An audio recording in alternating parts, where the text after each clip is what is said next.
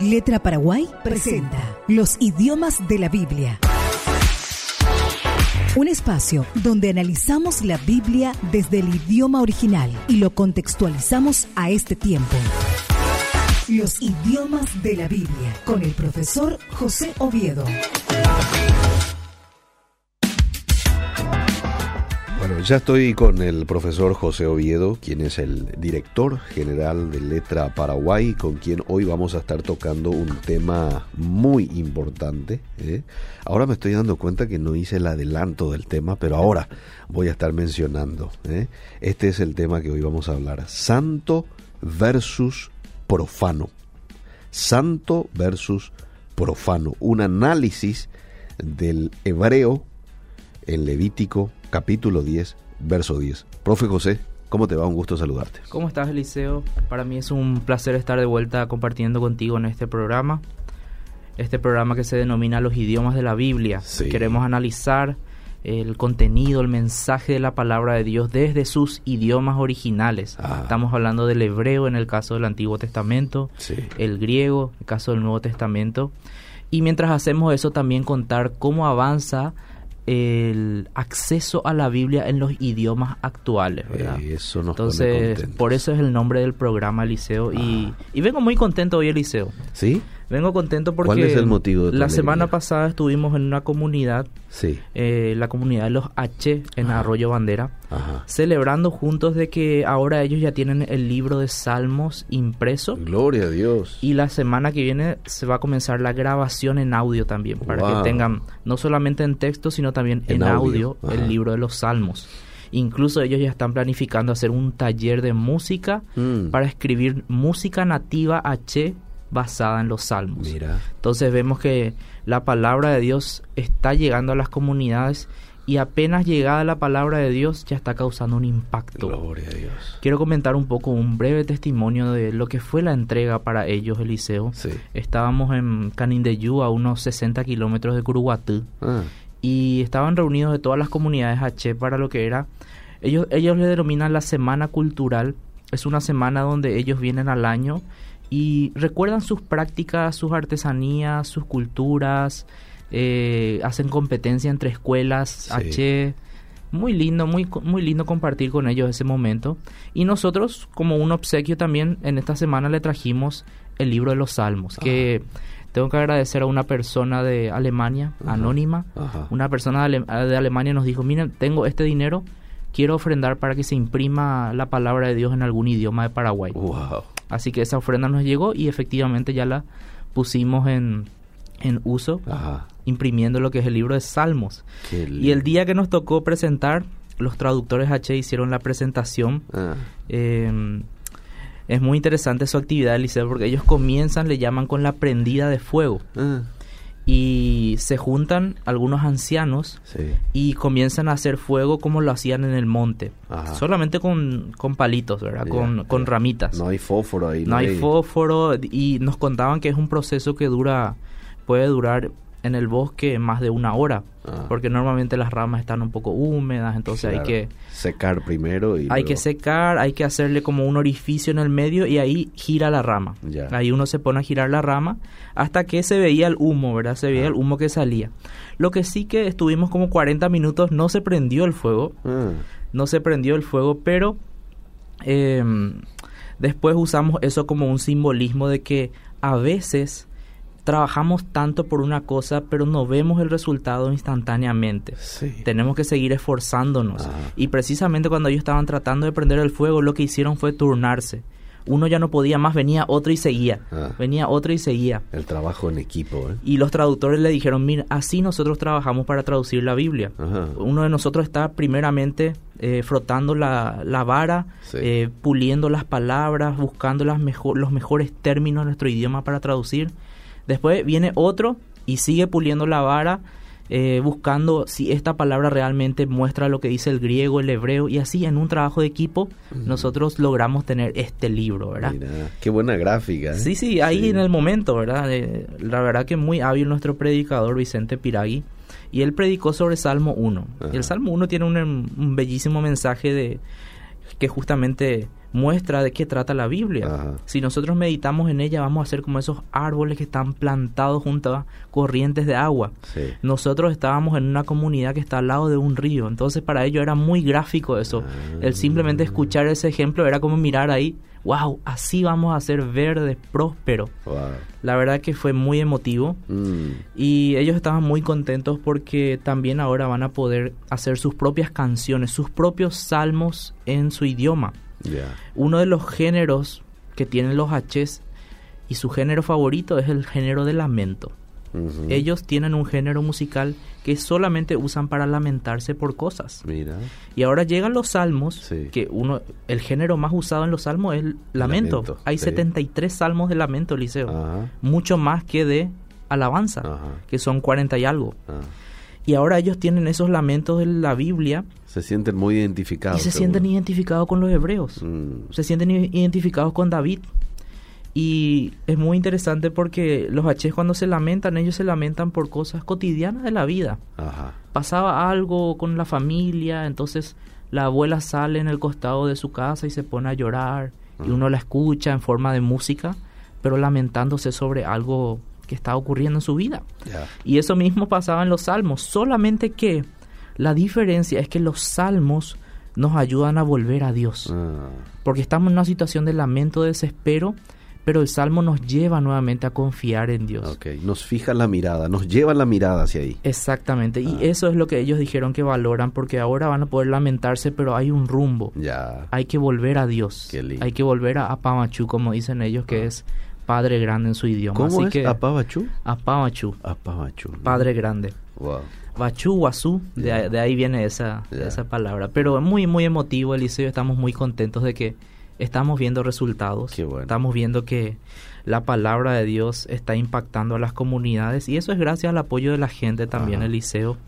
Eh, ahora mismo estamos como organización con cinco proyectos de traducción de la Biblia Dios, en todo el país.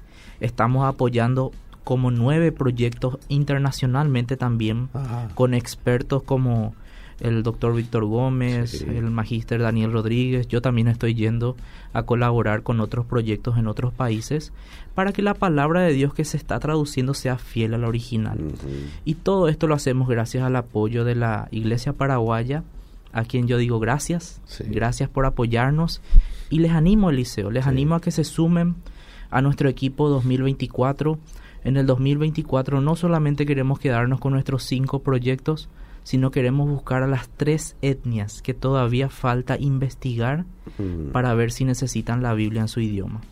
Estoy hablando de las etnias Paitauterá, las etnias Tobacom y Sí. las etnias Angaité.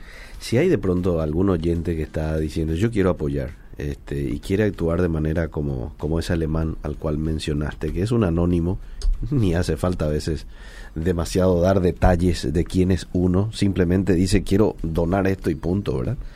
Toda la gloria para, para nuestro Dios. ¿A qué número puede comunicarse o cuáles son las coordenadas? ¿Cómo los encuentran? Este, de pronto alguien dice, yo quiero dar un 5 mil dólares para algún proyecto. Otro, quiero dar un 50 mil dólares. Un 100 mil dólares. ¿Por qué no? Quiero dar un millón Claro. de dólares. Porque, Claro. Este, o, o- o- o- o que alguien diga, yo tengo un 2 millones. Bueno, Eliseo, eh, no- nos reímos acá entre nosotros, pero Sí. esos números no son tan ficticios, ¿eh? Sí, Porque un proyecto de traducción de la Biblia acá en Paraguay cuesta mucho dinero. claro. Porque nosotros tenemos que ir hasta las comunidades, revisar los textos con ellos, Mm. gastamos en combustible, gastamos en comida para los traductores, Claro. que ellos no es que trabajan gratis tampoco. Claro. Nosotros tenemos que ofrecerle como una ofrenda para que ellos no tengan que ir a trabajar en otra cosa se puedan dedicar a su trabajo. A los que nos vienen a ayudar le tenemos que dar una ofrenda porque están dejando su chakra, su, su trabajo. Entonces, realmente un proyecto de traducción acá en Paraguay tiene su costo. Y, y sí, estamos necesitando el apoyo de la Iglesia Paraguaya. Eh, para el 2024 tenemos un, un presupuesto que, que realmente supera los mil millones Y, y nosotros ya tenemos cubierto un 70% de eso Mm. con lo que son ofrendas internacionales. Pero falta un remanente que estamos levantando con la iglesia acá de Paraguay. Y los que quieran apoyar, los que se quieran sumar a este equipo, Sí. lo pueden hacer con una donación anual o con una donación mensual también, Ajá. sin problemas. Tenemos de los dos tipos de ofrendantes. Y pueden comunicarse al 0982 82. 87 20 25. 0982 87 20 25. Ustedes van a poder comunicarse con la administración de Letra y Letra tiene todo su su confesión de fe sobre lo que es la mayordomía, sobre lo que es la generosidad y van a ver ahí los fundamentos teológicos de por qué necesitamos las ofrendas y también cómo administramos nosotros las ofrendas, porque ese también es un tema, Eliseo. Ajá. Al hablar de grandes cantidades de dinero, Sí. A veces uno no se siente tan seguro de dar nomás así su plata, no sabe dónde se va. Bueno, nosotros nos comprometemos a dar informes a todos los que están ofrendando, sea que dona, como dijiste, 100 mil dólares o un 50 mil guaraníes. Todos reciben el mismo informe Muy de las actividades que se están haciendo y todo lo que hacemos lo hacemos de forma transparente también en cuanto a los impuestos, en cuanto a todo lo que tiene que ver con el Estado. Así que realmente necesitamos tu apoyo. Si querés, comunicate con nosotros 0982 87 20 25. Muy bien. Excelente. Excelente. Es bueno saber lo que Dios está haciendo a través de esta organización que ya tiene sus buenos años en el mercado, lo cual es Letra Paraguay. Y como muchos están llegando a los pies de Cristo, muchos están llegando a conocer de manera más personal a Dios a través de su palabra. El poder que en sí ya tiene la Biblia, que nos cambió a nosotros, ¿verdad? Y bueno, permitir de que eso siga diseminándose a lo largo y ancho de nuestra república, la verdad que nos llena de gozo y que Dios siga abriendo puertas. ¿eh? Amén. Gracias. Eliseo. Muchas gracias. Bueno, vayamos a nuestro tema. Por profe. supuesto, ¿Le por parece? supuesto. Yo le quiero invitar a los oyentes a que abran sus Biblias con nosotros en el libro de Levítico. Yo ya tengo abierta Levítico 10, 10. mi, Biblia virtual. Y en este, en este versículo vamos a tocar dos términos. Bueno, vamos a hablar de los cuatro, Eliseo, pero Sí. hay veces que eh, tomamos términos como que son sinónimos o como que son muy parecidos. Ajá. Eh, y yo quiero mostrarles un poco las diferencias que hay entre esto, porque este versículo Sí. es clave para entender todo el Pentateuco. Sí. Si nosotros sabemos explicar bien el concepto de santo, Sí. de profano, de inmundo, de limpio, vamos a poder entender todo lo que son las leyes, todo lo que son eh, las directrices legales que hay en el Pentateuco. No sé si quieres leer, Eliseo, este versículo. Pero ¿Qué versión tenés? gusto. Tengo la versión Reina Valera 1960, ¿está bien? Perfecto, sí. para poder discernir entre lo santo y lo profano y entre lo inmundo y lo limpio, y para enseñar a los hijos de Israel todos los estatutos que Jehová les ha dicho por medio de Moisés. Básicamente eh, nos está hablando este versículo de el propósito de las leyes, el propósito de que la palabra de Dios se haya disemina- diseminado por medio de un pacto junto con el pueblo. Y una de las razones más importantes que da el texto es para discernir entre lo que es santo y profano. Después nombra dos cosas más que son entre lo inmundo Y limpio. y limpio. Entonces, a simple vista, a simple vista parece que tenemos una mini estructura quiástica acá, donde santo es igual a limpio y profano es igual a inmundo. ¿sí? Pero en realidad no son exactamente igual los cuatro términos y vamos a ver en qué difieren. Mm, Pero quiero leer un poco la versión traducción al lenguaje actual para que vean un poco una a ver un texto. Aquí lo tengo si querés en lenguaje Sí, por favor, actual. por favor, dice, porque acá se me justo me salió un No hay problema. Cuando tú y tus hijos tengan que entrar en el santuario, no deberán haber tomado ninguna clase de bebida que pueda emborrachar. Si lo hacen, morirán. Pues ustedes, ah, ya te, lo, ya te leí desde el 10, igual, ¿verdad? seguí nomás. Pues ustedes deben saber distinguir Ajá. entre lo que tiene que ver conmigo y lo que no tiene nada que ver conmigo. Entre lo que es puro y lo que es impuro. Esta orden no cambiará jamás. Bueno, acá perdimos las palabras santo y profano, ¿verdad? Sí. Los- el texto de TLA lo tiene de una forma muy, muy distinta. Y creo que es la versión que encontré que más distinta lo tiene.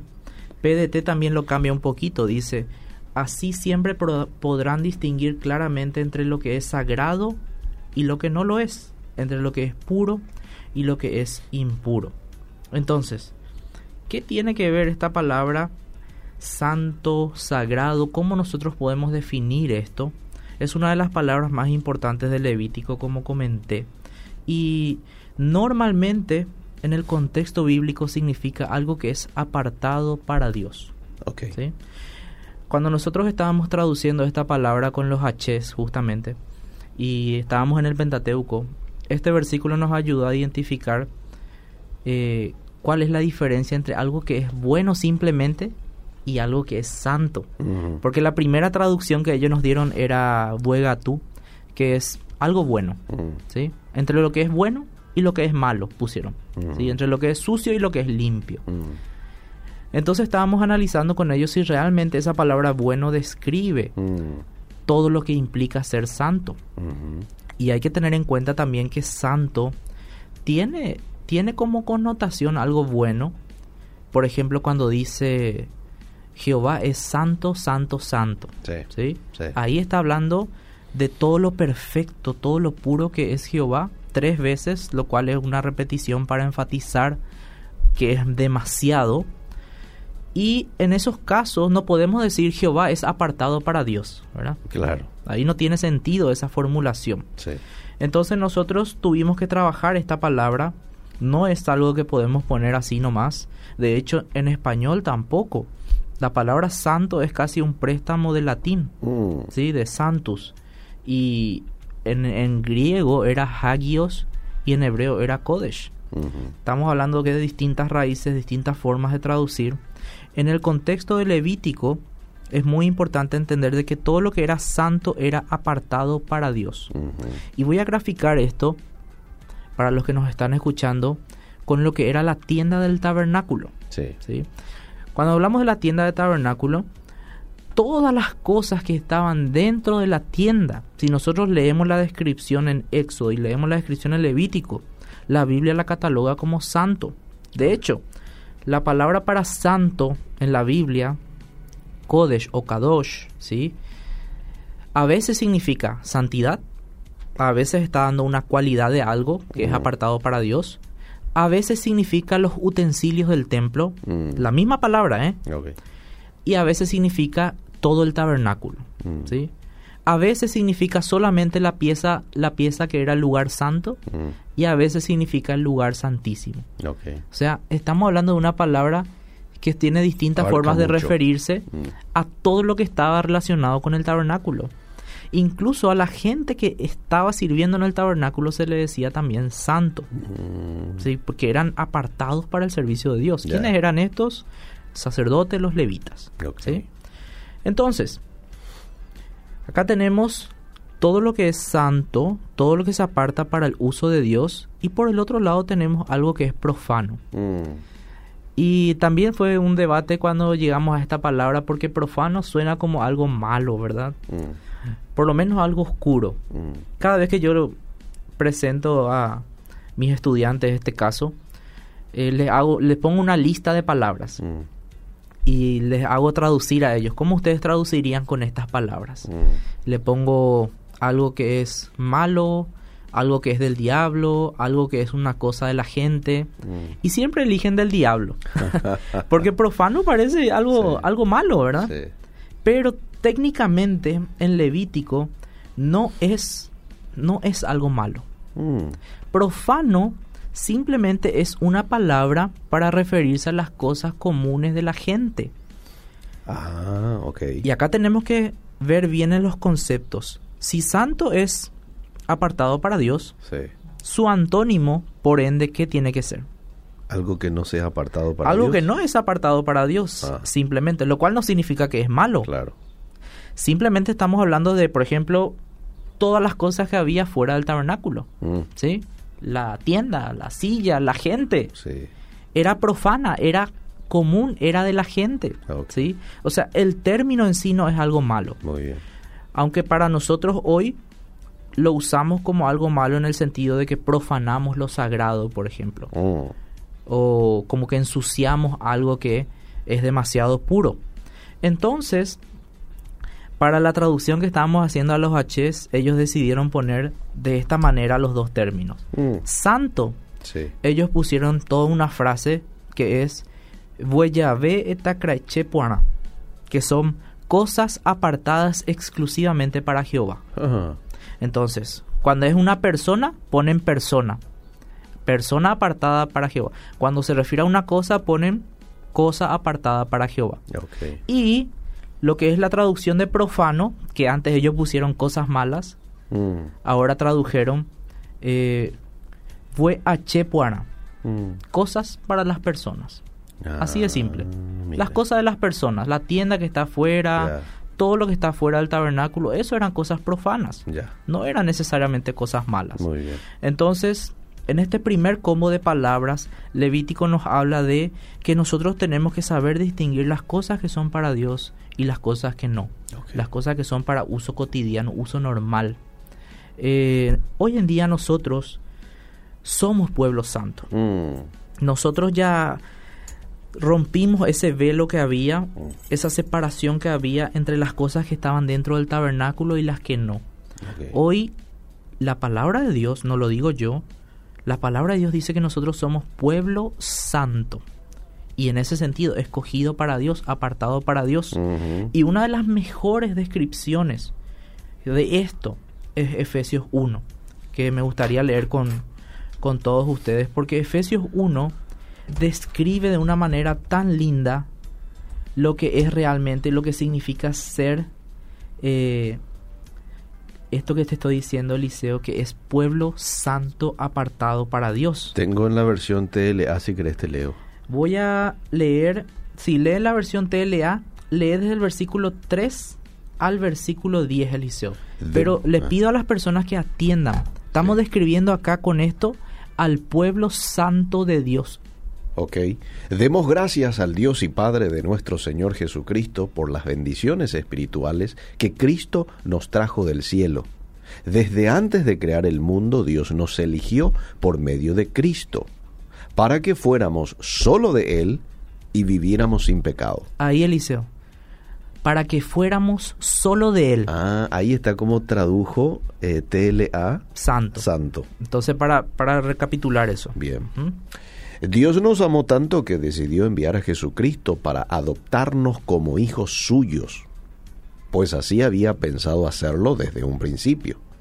Dios hizo todo eso para que lo alabemos por su grande y maravilloso amor. Gracias a su amor, nos dio la salvación por medio de su amado Hijo. Por la muerte de Cristo en la cruz, Dios perdonó nuestros pecados y nos liberó de toda culpa. Esto lo hizo por su inmenso amor, por su gran sabiduría y conocimiento.